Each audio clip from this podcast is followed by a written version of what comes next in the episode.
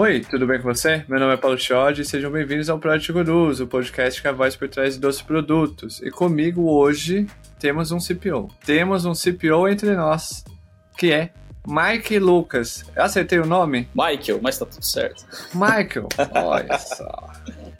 Mas é, posso chamar de Mike? Fica à vontade, cara. Todo mundo me chama de um jeito diferente e eu atendo por todos. Ótimo. Hoje a gente vai aprender aquilo que muitas pessoas falam no dia a dia na área de produtos, que é o quê? Discovery? Não, não é isso que a gente vai falar. Chega disso, chega. A gente vai falar sobre PO versus PM, também não. Mentira, a gente não vai falar sobre isso. Pelo amor de chega disso, por favor, 2024 já. É, a gente vai falar sobre como conectar o business, o negócio, ao produto. Acho que é isso, é uma das coisas que a nossa área precisa aprender mais, que é como fazer essa conexão do produto, do dia a dia ali, do, do, do backlog com o negócio. E para a gente saber aprender como fazer isso, a gente chamou o Mike. É Mike, pronto, acabou. É Mike. O CPO é para nos dar essa visão de cima. O que um CPO espera de uma pessoa de produto e como que ele espera que essa pessoa de produto conecte o seu produto, seu backlog ao negócio. Antes da gente entrar no, na, na conversa, Mike, como que você define a relação entre metas de negócios e as estratégias de desenvolvimento de produtos onde você está? E aonde você está, essa definição, você acha que dá para aplicar em outros contextos? Show de prazer. Prazer aí estar tá, tá aqui nesse podcast que eu tanto acompanhei ao longo da minha vida aí de é, analista de produtos, product manager, coordenador e hoje é, como CPO ainda não deixo de acompanhar e, e, converso com muita gente que acompanha o teu material também, então satisfação poder conversar contigo, né? Você é uma das referências aí é, que diz respeito a produto é, no Brasil e quem sabe até fora dele, né? Com certeza muitos devem é, falar o teu nome por aí. Então, obrigado aí desde já pela confiança. É, e, bom, respondendo já a primeira pergunta, né? É, eu acredito que a, a, a, resolução desse problema está exatamente em uma das palavras da pergunta, né? Que é conexão. É, nós acabamos negligenciando demais a, algo que eu acredito muito, que é a comunicação entre as pessoas. Então, hoje, aqui dentro da Hyper, a Hyper é uma empresa de software é, para varejo, né, focado aí no SMB, no mercado de SMB. Somos uma empresa do grupo Stone Co. E eu acredito que aqui dentro, uma das coisas que mais tem feito a diferença para nós é aplicar a comunicação de forma igualitária, é, transparente e que chegue a cada uma das pessoas da mesma forma. Como é que eu desengravido esses termos aqui?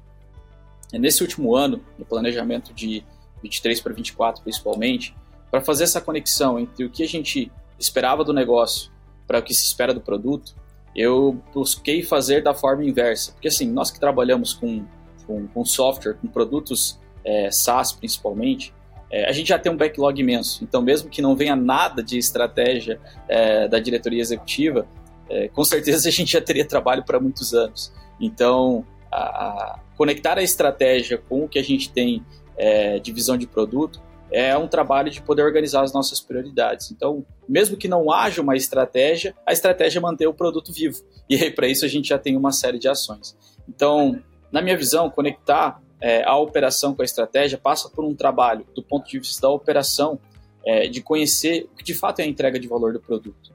É, e para mim, isso, isso, se você for desmembrando isso, vai é, por dois aspectos. Primeiro, você conhecer o produto e você conhecer qual é o cliente que consome o teu produto. Porque para mim, se você conhece o produto e você conhece o cliente que consome o produto, aqui você já, tá, já entendeu muito da estratégia atual. Né? Então aí já, já, vem o começo daí. É, e do outro lado, é importante, aí vem um trabalho é, do executivo, né, do C-Level, do gestor da área, de transparecer, de conectar tudo isso que você entende como futuro da companhia, é, que você está lá planejando, é o orçamento do próximo ano, é, é, as metas, é as métricas que mudam de um quarter para o outro, é o five-year plan que você tem que estar tá sempre olhando para ele no fechamento de ano. Então, é você pegar tudo isso que você está olhando para o futuro da companhia e deixar isso muito claro para as pessoas. Porque, assim, independente do caminho que você está trilhando, né, é, você tem que ter um único objetivo. Quando as pessoas entendem o propósito é muito mais fácil de você conectar aquilo que, de meta com aquilo que ela tem que entregar. Então, acho que isso é muito importante, fazer com que as pessoas entendam o propósito e saber onde a gente quer chegar. Se você tem um, a sua golden goal bem definida lá, se você colocou é, o seu alvo, se você colocou o seu pin lá do, do, do, mapa, independente do caminho que você pegar, porque às vezes a gente tem que trocar de estratégia no meio do caminho, mas o seu objetivo não mudou, você vai chegar lá. Aqui na IPRA a gente fala bastante do, do modo Waze, né? É, o modo Waze é o quê? Porra, eu sei que eu tenho que chegar lá, mas às vezes pelo caminho que eu estou trilhando agora não vai funcionar.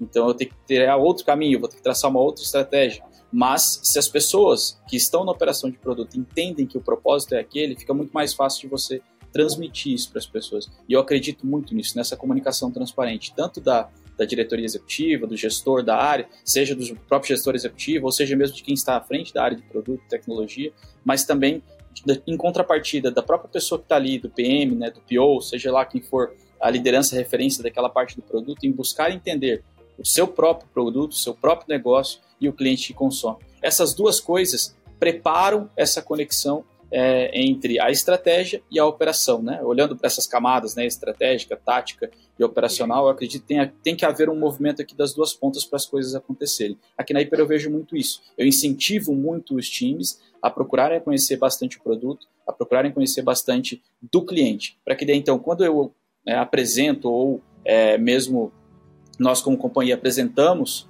a, as estratégias, fica muito mais fácil das pessoas entenderem. Excelente resposta.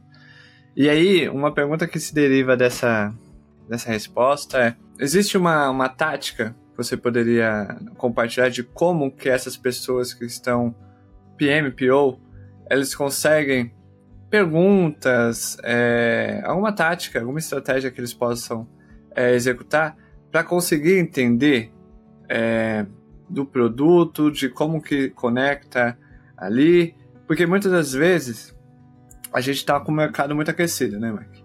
Então, a troca de, de, de contexto está muito grande. Então, uma pessoa que estava trabalhando em B2C, daqui seis meses está em B2B. É, varejo, aí vai para o bancário, aí depois vai para e-commerce. E contextos e segmentos e áreas diferentes tem alguma dica de, de tática para essa pessoa, um atalho, para que essa pessoa consiga entender o papel dela, o papel do produto dela e conseguir, não sei, fazer perguntas para o CPO, fazer perguntas para o diretor, fazer perguntas para o head, e consiga dar para ela, ela essa clareza de, de propósito e como ela consegue conectar? Bom, eu sou da, da, da premissa de que não existe é, solução fácil para problema difícil, né? Então, você vai ter que meter a mão na massa.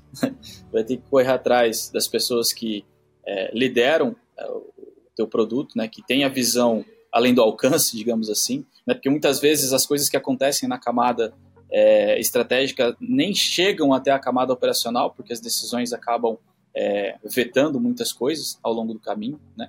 É, tem muita é, experimentação na, na camada estratégica também. Né? A gente experimenta muita coisa antes de tornar isso é, é verdade para a operação. Então, acredito que quem está no papel é, de, de, liderança do produto, né, no caso do PM, do PO, é, ou do próprio time, da própria squad, né, que precisa conhecer o contexto daquilo em qual está trabalhando, tem duas coisas. É, a comunicação direta com quem lidera a estratégia consequentemente, está há mais tempo que você ali.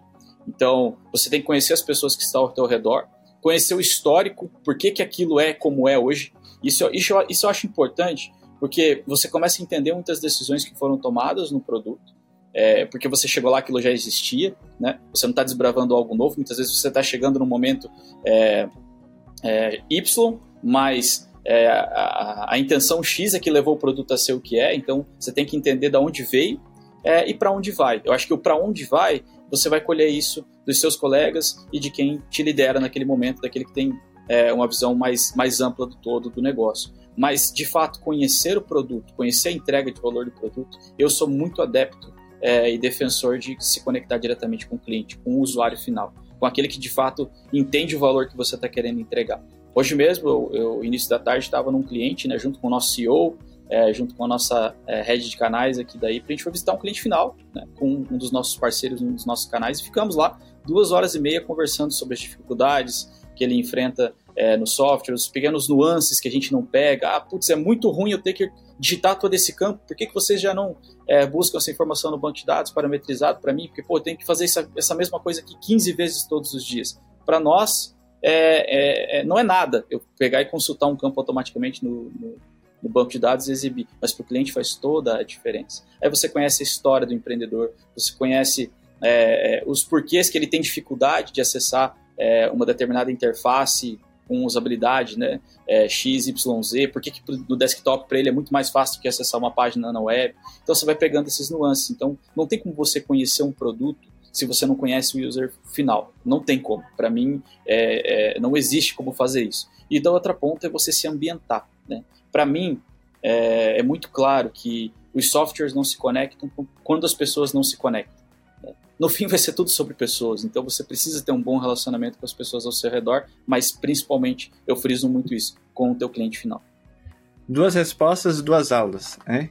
Então, calma que a gente vai se aprofundar mais no assunto. Antes, recados. Você que está ouvindo pelo Spotify e Apple Podcast, clique no botão seguir e deixe suas cinco estrelas, por favor. Por favor. Deixe suas cinco estrelas, clique no botão seguir. Não custa nada, é dois cliques. Um, deu cinco estrelas, pronto. Dois, acabou. Você que está assistindo a gente pelo YouTube, se não é inscrito no canal, se inscreva, ative o sininho e deixe seu curtir. Isso nos ajuda a alcançar mais e mais gente. Quer se conectar com o Mike?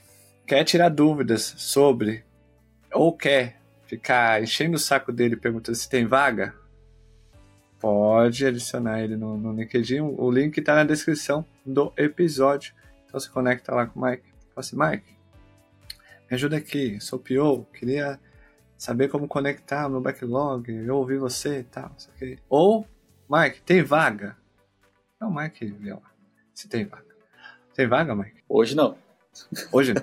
Hoje não, Faro. Hoje não. O... Hoje não, hoje não. Mas quando tiver, a gente compartilha lá no PG também. Dito isso, boa.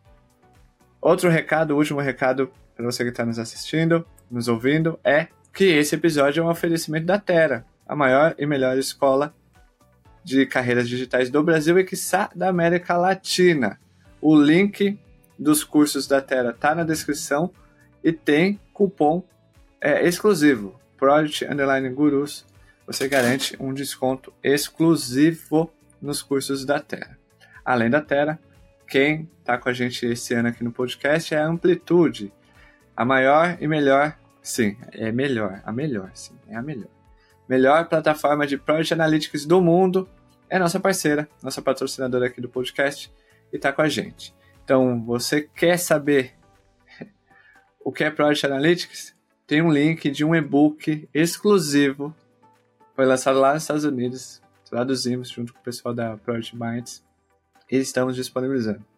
É um e-book que tem a cara do PG. O nome dele é Project Analytics for Dummies. A gente faria um e-book assim. A gente vai tentar fazer um Project Discovery for Dummies também, mas calma. Vamos de Project Analytics primeiro.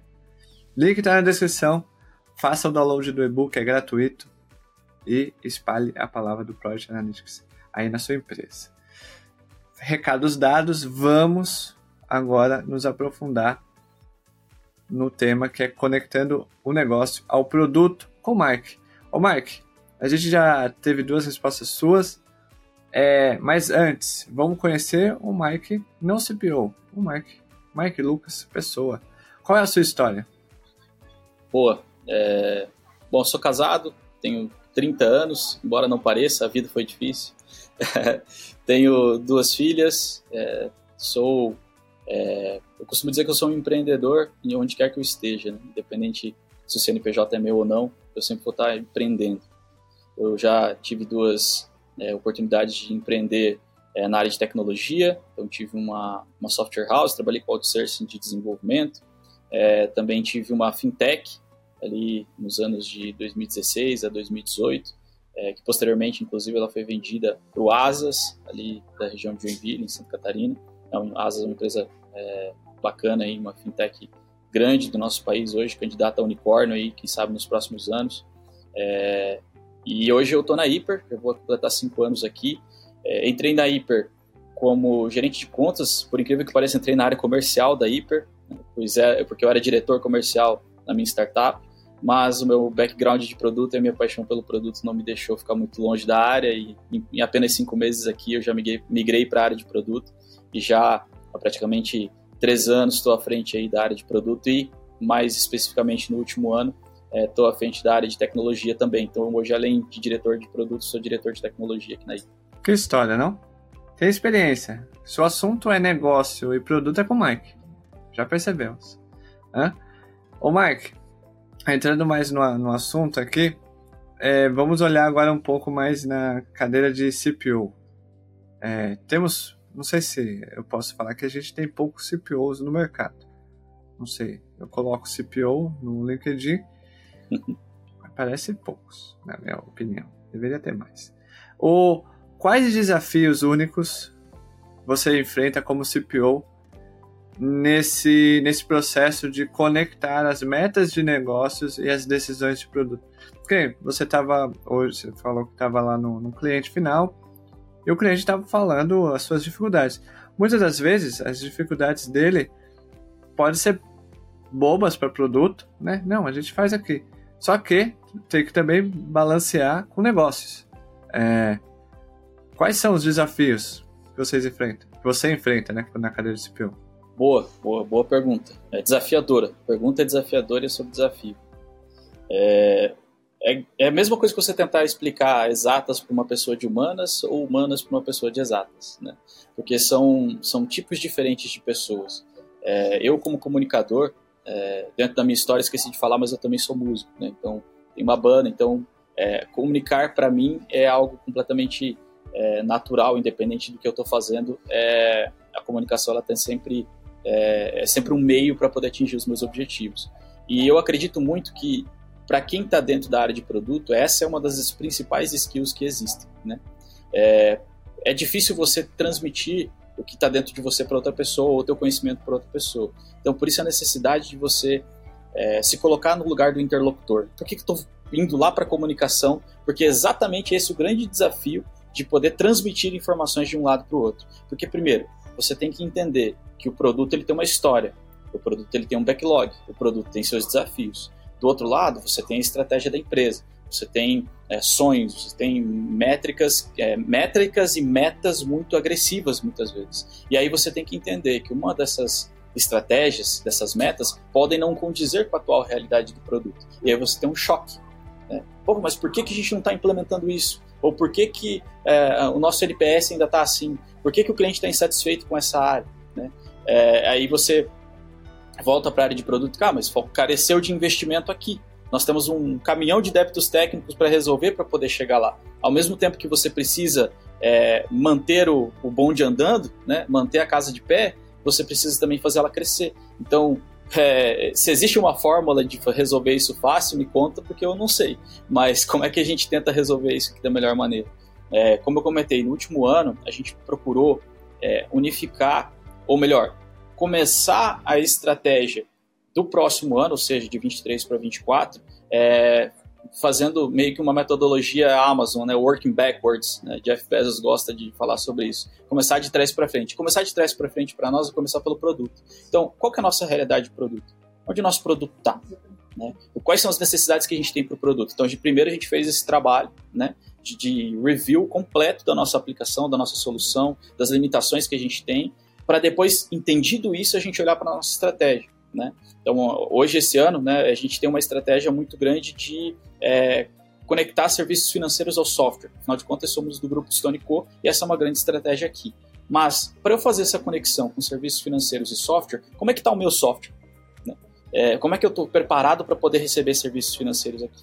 Então, a gente fez todo esse, esse deep diving aqui nas nossas métricas, nos nossos indicadores, é, olhou para o passado, entendeu a real necessidade do que a gente precisava fazer para suportar um crescimento previsto de base, para poder suportar as novas, as novas implementações, que vão necessitar de novos indicadores, de um acompanhamento mais assíduo, de SLAs diferentes. Então, entendendo como o produto está, a sua realidade, aí a gente entende se aquela, aquela estratégia que a gente está desenhando se encaixa com a realidade atual do meu produto. Porque senão, muitas vezes, eu vou fazer isso e ou você vai passar pela, pela, é, pela fase do balde furado, você vai empilhar novos clientes, eles vão vazar, por quê? Porque o produto não vai suportar, então o churn vai ser é, é, problema depois.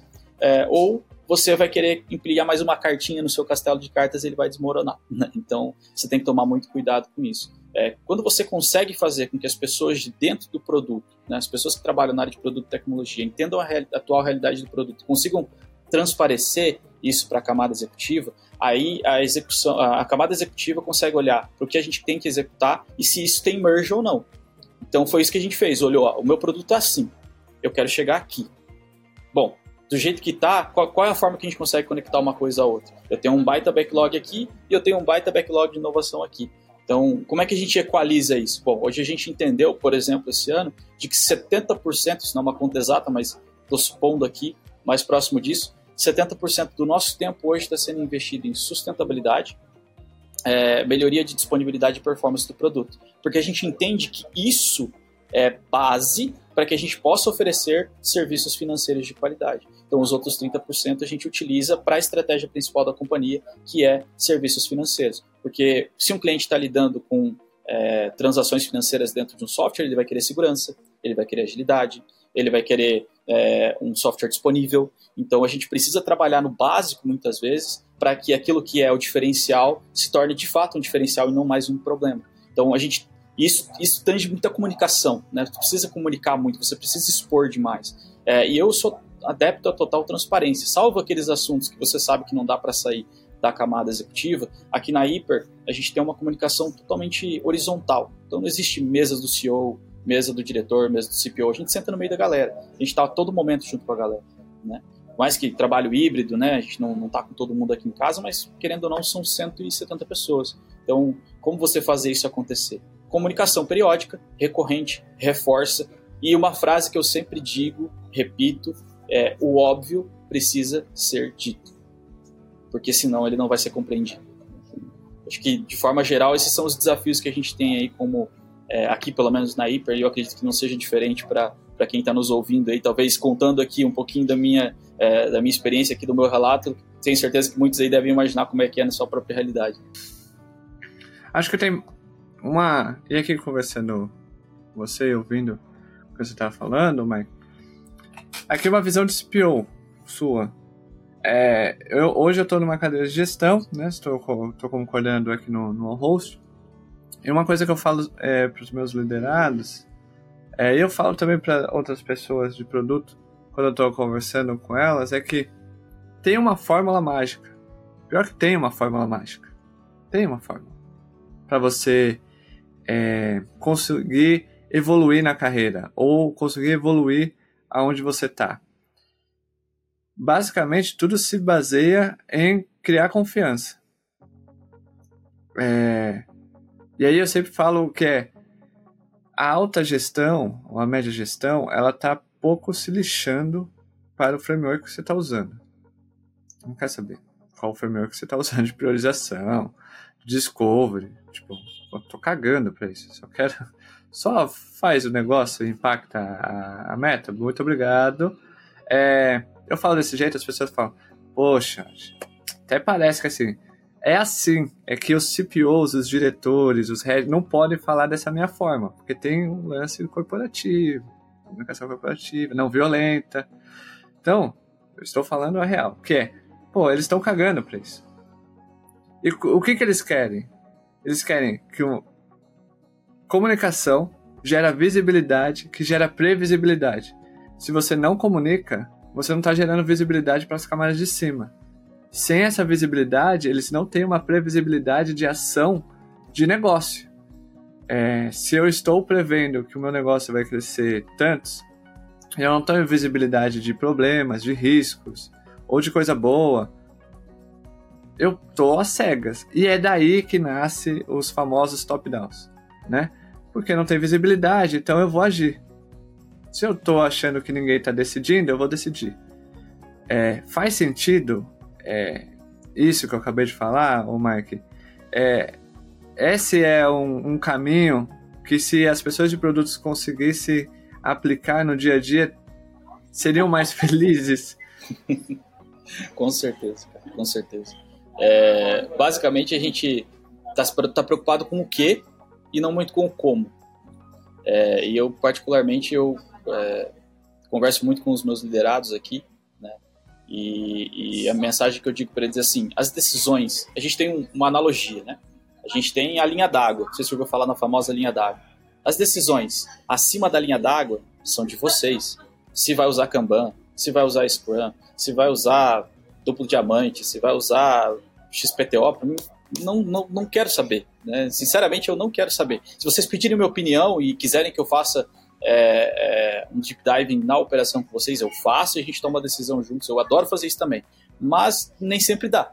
Então, assim, se o time quer se organizar de um jeito ou de outro, para mim não importa. É, eu dou liberdade para os meus times se organizarem da forma como eles acharem melhor. As lideranças têm essa, essa liberdade, essa autonomia. Mas, se decisões, as decisões que vocês tomarem elas estiverem abaixo da linha d'água, ou seja, se eu levar um, uma bucha de canhão abaixo da linha d'água, meu navio vai afundar.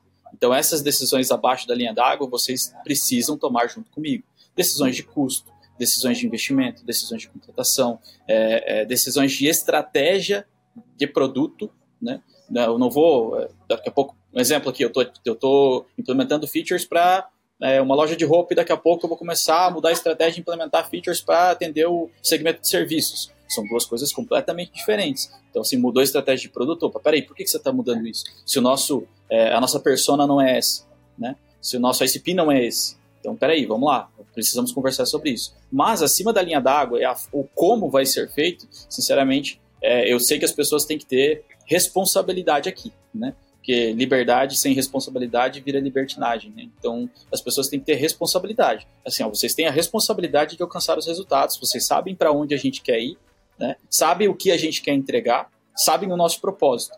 Como vocês querem fazer isso? Se vocês quiserem a minha opinião, me perguntem.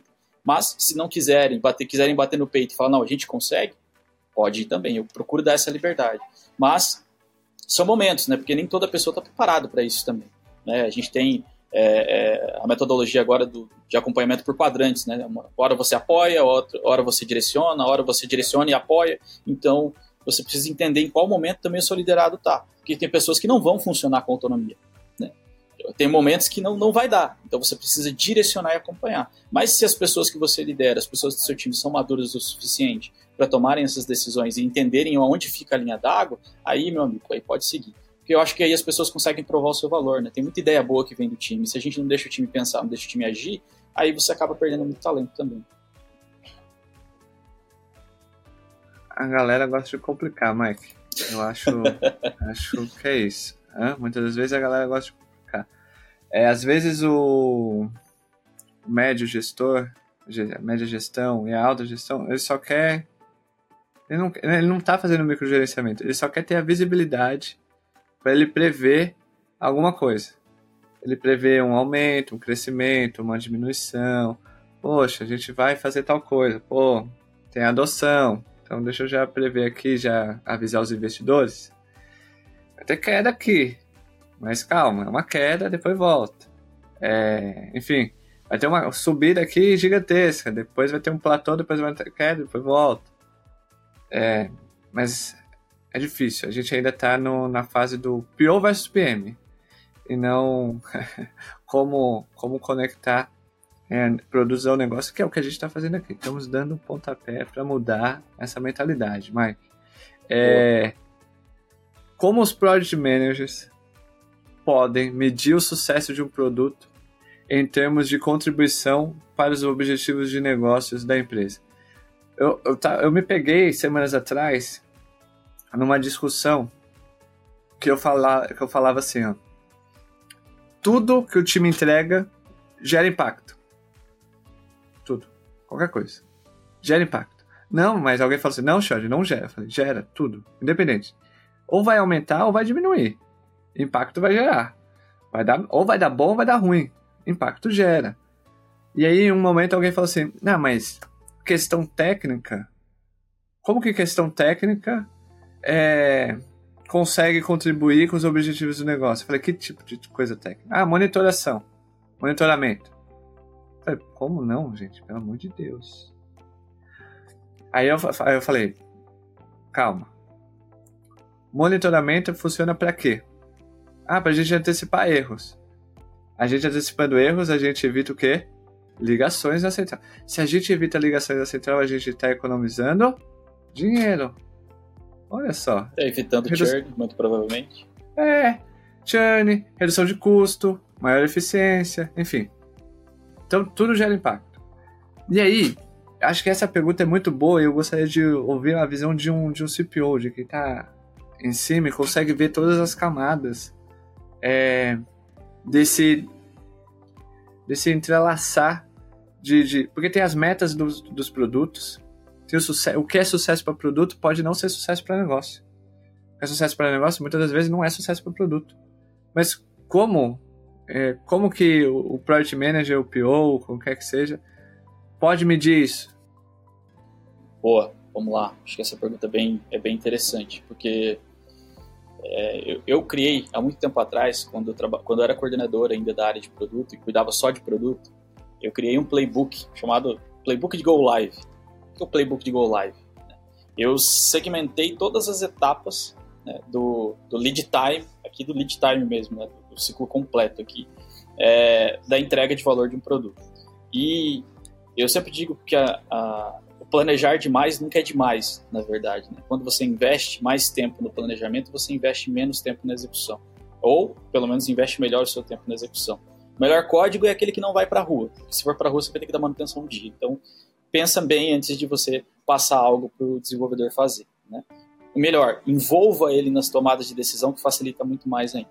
Então, dentro do, desse playbook, a gente foi criando diversas é, diversas ações, diversos, diversos rituais, desde o discovery, é, das agendas de kickoff, é, dos alinhamentos com o time e, e sempre aquela batida de bola para entender qual é a entrega real de valor que aquele stakeholder está querendo. Né? Ah, chegou a necessidade, tá, mas o que, que a gente vai extrair daqui? E lá a gente estabelecia, né, dentro desse playbook, as métricas de sucesso do produto é, ou da feature em si que seja, quando um, um projeto um pouco maior. Porque no fim do dia, é, tem coisas que a gente, como você falou, métrica de produto não é não necessariamente é métrica de sucesso do negócio. Exemplo, se eu calcular aqui é, o volume de cash out feito é, na conta digital integrada através do, do IPA, e esse número eu cheguei lá a um milhão. Porra, que legal, um milhão. Alcançamos um milhão de cash out é, via hiper. Porra, legal, mas um milhão, eu tenho cliente transacionando um milhão todos os dias aqui dentro da plataforma, nós temos 24 mil clientes, então um milhão não é nada. O que, o que, que, o que, que significa de fato? É, Para mim, o dia que eu chegar a um bi, aí, pô, legal, aí chegamos a um, a um TPV bacana. Então, assim, existe essa, essa comparação de que às vezes a métrica está certa, mas o range está errado. Então, você precisa entender se a entrega de valor é aquela. É, ou se você precisa entender se aquilo que você de fato está querendo que o cliente execute é o sucesso para ele. Né? Então, desenhar a entrega de valor, ela, ela tem que estar nessa etapa de, de, de planning, de planejamento.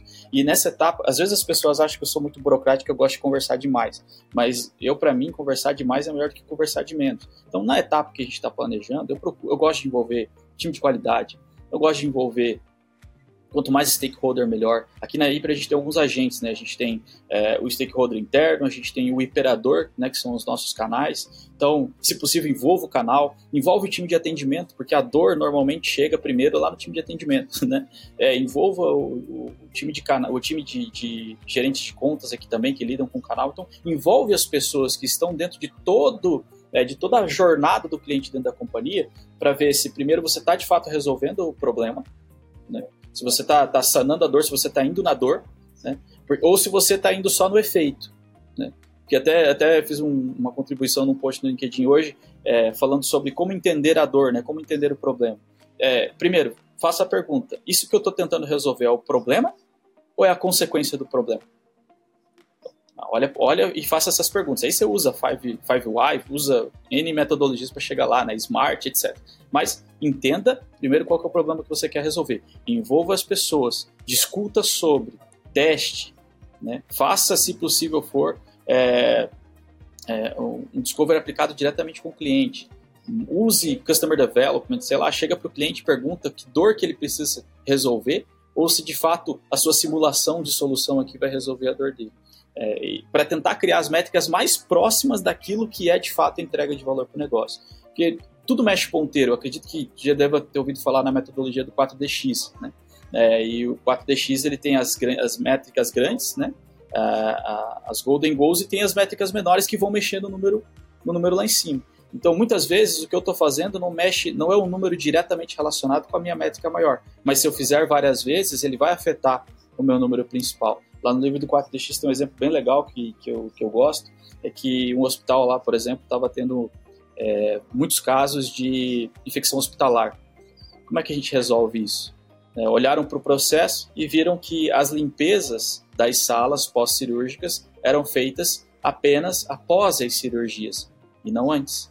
Então, qual que foi a, a, a, métrica? A meta crucialmente importante deles era o quê? Reduzir o número de infecções hospitalares. Mas a meta diária deles era o quê? Garantir que todas as limpezas sejam feitas antes e pré-operatório, para que a sala estivesse limpa antes e limpa depois. Isso reduziu drasticamente o volume é, de infecções né, pós-operatórias naquele hospital, utilizando uma metodologia simples. Eu não precisava reinventar o mundo, eu não precisava criar uma política é, de limpeza de equipamentos. Não, eu só precisava limpar a sala mais uma vez. E estava resolvido o problema. Então, às vezes, a tua métrica ela não precisa ser coisa de outro mundo. Eu não preciso criar um indicador é, com uma sigla em inglês que vai é, ser assim super relevante. Eu só preciso ser simples, enxuto e achar uma métrica que de fato entrega valor. Eu acho que isso que é importante. A gente tem que é, começar a pensar simples para depois pensar complexo, né? senão é, a gente é, não sai do lugar em relação a isso. Com certeza, com certeza. Tem coisas simples que são simplistas. Tem coisas simples que não são simplistas e tem coisas complexas. Aí você deixa pro agilista resolver, certo? As coisas complexas, deixa para ele no, no miro. O como CPO, Mike, como que, assim, a gente, a gente sempre tem uma visão de um CPO que ele tá lá no alto da pirâmide, né? Lá perto do, do, do, do topo dessa pirâmide. E que ele, basicamente, é um ser iluminado que recebe é, o contato do além sobre o futuro da empresa ou sobre o futuro da área de produtos daquela empresa. Por osmose, Mas, né? Isso, isso. vocês tomam, vocês tomam um chá e nesse chá vocês têm a visão de como que vai ser o produto daquela empresa a cinco anos. Basicamente, lê a borra do café. É, aí. Mas não é assim. Né? É como que você utiliza dados e análises para informar as decisões é, estratégicas de produtos e alinhá-las com as metas de negócio. E até mesmo para. É que tem uma, tem uma coisa aqui nessa pergunta que ela ela tá oculta um negócio muito importante que ninguém fala. Que é, aqui eu já estou seguindo na premissa que você já tomou as decisões estratégicas e você precisa informar. Mas como que você decide quais decisões? Da onde que surge isso? Quais são as análises, os dados que surge uma estratégia uma estratégia, umas decisões estratégicas do produto junto com o negócio. Boa, boa. É, aqui vale, vale é, fazer o parênteses de que, como aqui na Hyper eu lido muito com os dois times, né, de, de produto e tecnologia, é, eu, eu, acabo tendo uma visão um pouco mais ampla do todo do, do negócio, né, de, de, como o motor funciona, né. É, se eu comparar um carro, né, eu consigo ver o carro por dentro e por fora, né, basicamente assim. Então, é, hoje eu consigo ter uma visibilidade maior do que a gente quer como negócio, se o negócio suporta, mas se também o meu motor está funcionando direito para a gente poder alcançar isso. Né? Então hoje acompanho muito. É, a gente tem aqui subdivisões de times, né, de, de, de pequenas tribos aqui que cuidam de contextos diferentes. Então eu gosto sempre de saber como está caminhando cada frente, né? E a gente tem aqui agendas recorrentes semanais, trimestrais, mensais, semestrais, para a gente poder acompanhar se os números estão seguindo, mas eu gosto muito dos indicadores diários também, né? Porque eles nos. Onde tem fumaça, há fogo, né? Se, se, a, se existe probabilidade de errado, dar errado, provavelmente vai dar. Então a gente sempre parte dessa premissa, e não é, e não é pessimismo, não. Né? É, quem lida com, com software SaaS sabe que é, uma das únicas, duas únicas certezas na vida que a gente tem é que a gente vai morrer e a outra é que o software vai parar em algum momento. Então a gente tem que estar sempre olhando para os indicadores é, mais básicos ali do dia a dia, né? Uptime, é, a PEDEX, né? isso tudo a gente acaba acompanhando aqui dentro, eu acabo tendo muito contato com os times. E aí o que, que eu faço? Eu procuro conectar essa visão é, de tecnologia, de arquitetura, é, de, de, topologia do nosso produto ao negócio. Então, porque assim, até a, até a organização das nossas squads hoje aqui dentro são de acordo com, com, com o produto e não com o negócio. Então, como que eu vou ter uma, uma a squad aqui dentro organizada na camada de negócio se o meu produto não suporta isso? Se eu estou desenvolvendo várias coisas aqui, planejando, né, estruturando em negócio, que no momento de eu colocar para a rua, elas não vão poder sair juntas porque elas são concorrentes dentro de um mesmo contexto do produto. Então, a gente fez o inverso, né? olhando de novo, usando a metodologia de working backwards. A gente olhou primeiro para a nossa estrutura, né? E isso, isso veio do time, por isso que eu digo que é importante fazer o time pensar também. Isso veio do time. Por que a gente organiza as nossas squads de acordo com o nosso produto? De acordo com que o nosso produto tem as, as suas de, devidas limitações de delivery aqui. Então eu preciso entender que o meu produto tem limitações de contexto, tem limitações de monolito, tem os microserviços separados, tem contextos que são microserviçados, tem outros que são no monolito. Então a gente organizou o time dessa forma. Para quê? Para que quando a gente esteja desenvolvendo algo, não haja concorrência no momento de fazer o delivery, que a entrega seja mais consistente. É, então, tanto olhando para do ponto de vista de ambientes diferentes de desenvolvimento, quanto numa visão horizontal de, de, de camadas, né, seja monolíticas ou é, em serviços separados, quebrados, é, eu, a gente conseguiu organizar as squads. Pronto, temos squads organizadas. Agora eu consigo medir cada uma delas de uma maneira diferente, em contextos diferentes. Aí, olhando para todos os dados e métricas que a gente tem no nosso produto, da saúde dele, eu sempre parto da saúde do produto. Não sei se é uma preocupação unicamente minha, pelo fato de cuidar também do time de tecnologia, infraestrutura, cloud, etc. Mas eu sempre gosto de olhar para a saúde do meu produto para daí tomar as decisões. Porque até, até aí a gente começa a tomar é, decisões de longo prazo. Porque o produto tem o seu ciclo de vida. Né? Nasce, tem o seu, o seu up, chega no pico de maturidade. Quando chegou ali, você já tem que estar tá pensando em matá-lo, né? em torná-lo legado para criar o novo. Então, você tem que ter essa visão do teu produto. E quando você acompanha esses indicadores de salubridade, você começa a entender, será que está na hora de eu tomar uma decisão de já pensar no meu próximo produto? Ou eu ainda não alcancei a maturidade do produto? Para depois você pensar na estratégia de negócio. Ah, a gente está desbravando aqui uma nova persona. Ah, a gente fez aqui um teste com uma feature embarcada no produto que a gente agora pode transformar numa spin-off e essa spin-off abrir um novo mercado. É, eu acho que primeiro olha para a saúde do teu produto. Olha para aquilo que você já tem se aquilo te permite pensar além disso, ótimo, manda bala.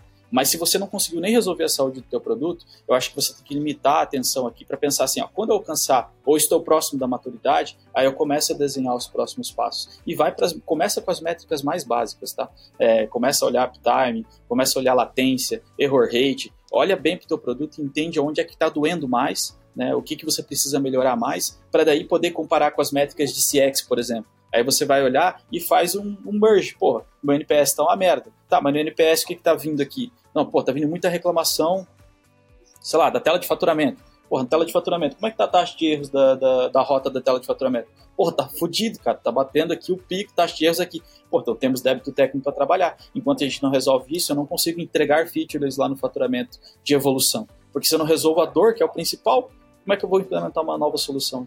Então, é, eu gosto de olhar métricas é, mais viscerais assim do produto para tomar decisões de mais longo prazo. Antes de tomar de decisões de mais longo prazo, que isso me traz na minha cabeça é, o caminho que eu tenho que percorrer para chegar lá.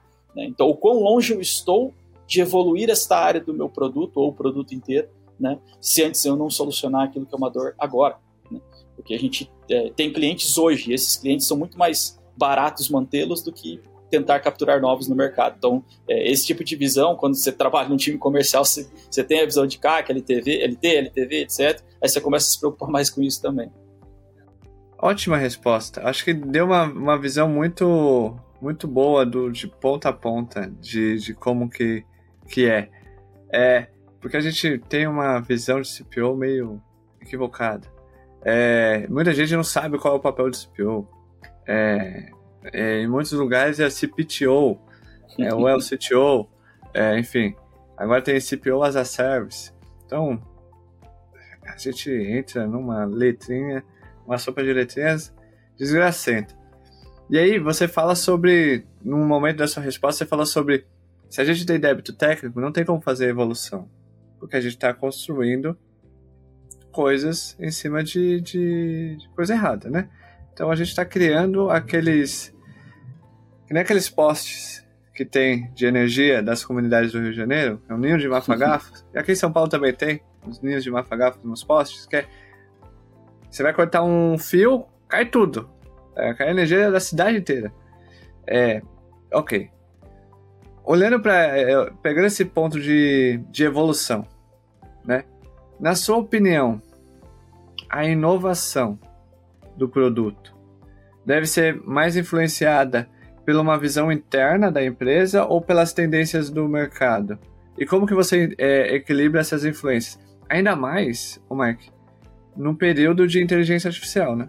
Ano passado, o que teve de ser level mandando o time de produtos colocar inteligência artificial no, em tudo, vixe, esse ano vai continuar. Mas porque é, é, é influência do mercado, né? Tendência de mercado é ter inteligência artificial, etc, etc. Como que equilibra isso? Olha, eu vou dar uma resposta que é uma resposta mais esquiva do mundo, né? Que é o depende. Mas eu vou contextualizar, tá? Por que depende? Porque depende do teu momento, né? Teu momento de negócio, teu momento de empresa, né? É, vou dar um, vou dar um, botar uns anos atrás aí lá para o ano de 2020, por exemplo quando a gente chegou na, na época da pandemia, né? Enfim, aconteceu tudo o que aconteceu. É, eu lembro até hoje, dia 18 de março de 2020, todo mundo pegou seu notebook, botou debaixo do braço e foi e não sabia quando voltaria. É, e mudou, né? O nosso mercado inteiro mudou a partir daí. E naquele momento a gente tinha uma decisão a tomar, né? Literalmente, é, a gente entendeu que naquele momento a gente tinha duas opções: ou a gente jogava para sobreviver, ou a gente jogava no ataque. E o que, que eu quero dizer com jogar no ataque? A gente implementar coisas, soluções, para que a gente conseguisse se manter vivo no mercado. E a gente tinha um desafio de pegar, na época a gente tinha 20 mil clientes, pegar 20 mil varejistas que provavelmente estavam com as suas portas fechadas e fazê-los continuar operando, vendendo. Como? Digital. Por isso que explodiu o mercado digital naquela época. Então a gente teve um desafio aqui. Vamos pegar toda a nossa força e vamos jogar no ataque. Não desistimos de jogar na sobrevivência, vamos jogar no ataque. Vou dizer que não funcionou? Funcionou. A empresa cresceu 44% aquele ano. Né? É, foi assim, absurdo. Mas, é, em detrimento do quê? Do produto. Porque naquele momento a gente tinha que escolher quem passa fome primeiro. Né? quem vai passar fome aqui vai ser a sustentação do produto, porque a gente vai ó, acelerar e inovar. A gente criou um monte de coisa, é, criou umas soluções, inclusive, para garantir é, a saúde financeira dos clientes. Então, por alguns clientes gente, que estavam de portas fechadas, não estavam faturando, a gente congelou mensalidade e tudo isso foi implementado de forma automatizada e outras implementações para fazer o cliente vender no digital. A gente passou ali entre março até setembro, mais ou menos, investindo praticamente full time do produto, né, de todo o time da área de desenvolvimento em inovar o produto para quê? Para se manter vivo e fazer a empresa jogar no ataque diante de várias empresas que estavam demitindo uma leva de pessoas que estavam tentando salvar a caixa, porque nem todo mundo naquele momento estava com fluxo de caixa organizado, né? A maioria das empresas estavam operando de forma alavancada e não sabia o dia de amanhã. Então, peraí, vou demitir uma galera para salvar o meu caixa, né? Naquela hora era isso. E aí a gente entendeu que fazia sentido, né? É, a gente investir em detrimento à sustentabilidade do produto. É, e a gente, obviamente, o que colheu isso no dia seguinte, quando parou, né? É, quando o produto começou a dar os primeiros sinais de que não estou aguentando, né?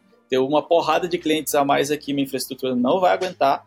É, e aí a gente começou a ter que parar de inovar, porque para voltar a trabalhar na sustentabilidade do produto. É, então eu acredito que é, que é aí, né, quando a gente fala inovação, né, pô, será que a gente tem que ser influenciado por fora, por dentro? Cara, eu acho que sim, a influência muitas vezes ela vem de fora. Ela vem de fora, porque ela vem de fora, ela vem do teu cliente, ela vem do teu parceiro, ela vem do mercado, ela vem de uma, uma pandemia, ela vem de uma IA, né, inovações que aparecem. Né? Mas você tem que entender que assim, o que, que você quer sacrificar? O que, que você pode sacrificar?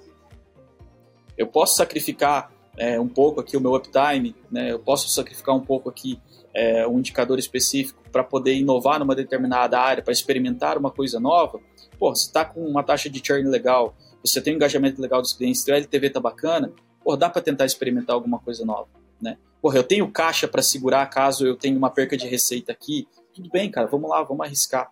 Né? E tem horas que você vai para tudo ou nada, né? você vai para o win, que foi o que a gente fez lá em 2020. Não tava né, nada 100%, mas, cara, a gente precisa fazer algo, era uma situação extrema. Então a gente foi lá e, e fez. Funcionou.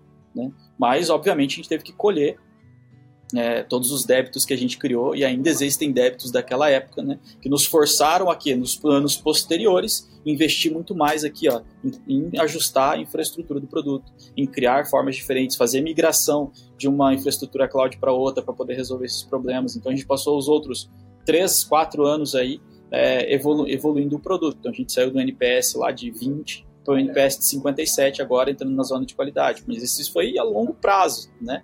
Por quê? Porque a gente deu um monte de opções para o cliente, mas nem todas elas funcionaram direito, né? 100%, porque foram feitas né, na correria, foram feitas para funcionar. Né? É, mas, enfim, deu certo, deu certo, a empresa sobreviveu, a gente passou por aquele vale da sombra da morte é, por essa estratégia. Teríamos passado de outro jeito? Não sei, não posso voltar lá atrás, mas eu acredito muito que quando você entende uma tendência, né, esse é um trabalho que a gente faz muito aqui, eu fiz curso de IA recentemente, né, IA para negócio, aquela coisa toda, como é que você pode influenciar IA, seja no dia a dia ou IA dentro do teu produto. A gente tem projetos, né, é, incubados aqui para a gente poder tentar entender como isso funciona, mas eu nunca tiro o olho da sustentabilidade do meu produto. Foi uma coisa que eu aprendi lá atrás, lá em 2020. Eu não posso é, mais colocar é, o que a gente chama né, de inovação à frente da sustentabilidade do produto, porque senão meu castelo de cartas pode desmoronar. A gente teve muita sorte de que não houve o apocalipse, né? No, olhando para o produto, né? O produto não colapsou, mas as chances eram muito grandes. Então eu não sei se eu correria esse risco de novo. Aquela época, tempestade perfeita, não? Vai ser difícil a gente ter uma outra tempestade perfeita para empresas de tecnologia, não? É, eu lembro quando você falou 18 de março, eu lembro, 18 de março. Foi quando eu comecei também é, numa das empresas que eu passei, num, num desafio de plataforma de delivery. É, uma nova plataforma de delivery aí do mercado. E eu lembro do dia 18 de março porque foi quando o meu gerente, meu head, falou para eu ir no escritório. O escritório estava vazio. E ele falou assim: era aqui que a gente trabalhava. a partir de hoje é remoto. Vai para casa. É, e é de casa a gente trabalha. E foi uma loucura mesmo. Tempestade perfeita. A gente saiu de é, 27k de TPV para 2 milhões em 10 meses. O que a gente fez é, tá errado em muitos níveis de agilidade e de livros do Bart Kagan. Entendeu? Bart Kagan ficaria. Olha, puta, o que, que esses caras estão fazendo? Eles rasgaram o Spirit. Meu Deus do céu. O. Por que, esse o Shiod tá mijando no Spider? Eu escrevi isso, ele não tá seguindo o que tá acontecendo. Então, a tempestade perfeita, né? É o time to market, né, Mike? As pessoas de produtos também têm que entender essas coisas. Às vezes as pessoas de produtos têm um preciosismo muito grande. Eu tendo a dizer que é, faz o necessário primeiro, depois você faz o que você quer. É, existe essa dificuldade, né, de você fazer as pessoas entenderem que o produto ele não é um negócio mas o negócio muitas vezes é o produto. E por conta disso, é, é, as pessoas não, não conseguem entender que, que existem números por trás disso. Né? Existe um, um, fluxo de caixa, existe um quadro de pessoas, existe uma estrutura de marketing, existe uma estrutura de, de inside sales, ou enfim, seja lá qual for o modelo comercial da empresa, mas existe toda uma estrutura além do produto. Então, é, é para quem está numa camada de gestão é, mais alto nível, mais high level, tem que olhar para tudo isso. Né? Mesmo que você, a sua responsabilidade seja o produto, mas hoje eu tenho que olhar aonde o que eu estou fazendo em produto afeta na companhia como um todo. E muitas vezes não dá para fazer. É, o time to market é isso mesmo, cara. Às vezes você precisa implementar isso para garantir a sobrevivência, mas quem está ali na operação não vai entender que, poxa, eu vou sacrificar o que eu fiz aqui até agora, eu vou sacrificar esse NPS maravilhoso que a gente conquistou, eu vou sacrificar esse uptime maravilhoso que a gente tem, né, esse APDEX, é, aqui ó, tá batendo o limitador, vamos ter que aumentar o indicador da APDEX porque o meu já está no limite, tão bom que é mas infelizmente a gente tem que tomar esse tipo de decisão para manter é, a, a, a, vitalidade do negócio. Né? Ele, tem, ele tem que continuar, ele tem que perpetuar. Né? E as pessoas, é, às vezes é difícil você transmitir isso para as pessoas, mas é, são as, as, decisões difíceis aí que tem que ser tomadas no dia a dia. É isso. chegamos ao final de mais um episódio, uma aula em formato de podcast. Ô Mike, você tem alguma indicação de leitura, de livro, para que as pessoas de produtos, para quem está ouvindo e nos assistindo, é, possa consumir para aprender mais sobre o negócio? Não sobre, sobre produtos, não, sobre o negócio. Boa. Eu tenho um livro que eu li recentemente, é, que na verdade tem uma coletânea, né? são três livros, mas o que eu mais gostei foi Inteligência Emocional para Líderes, do Goleman, que eu achei sensacional, porque eu acho que essa é uma das skills que nós, na nossa área, precisamos muito ter, né? Porque a gente lida não só com software, a gente lida muito com pessoas, e é importante manter a, a centralidade naquilo que a gente quer entregar, né? Então, eu acredito muito que, que, que você se conhecer melhor né? É, ajuda a poder é, tomar as melhores decisões no dia a dia, né? Tomar decisão no momento da emoção, é, a probabilidade de dar errado é muito grande. Então, assim, não é um livro necessariamente sobre negócio, sobre business ou sobre produto, mas é sobre si mesmo. Eu acho que vale a leitura. É, inteligência emocional para líderes ali, o livro azulzinho, né? Tem a coleção lá, o verde, o azul e o laranja. Então, o azulzinho foi o que eu li, eu recomendo para vocês. Mas a coletânea vai estar tá aqui o link dos três livros. Você compra o que você quiser, mas compra o azul.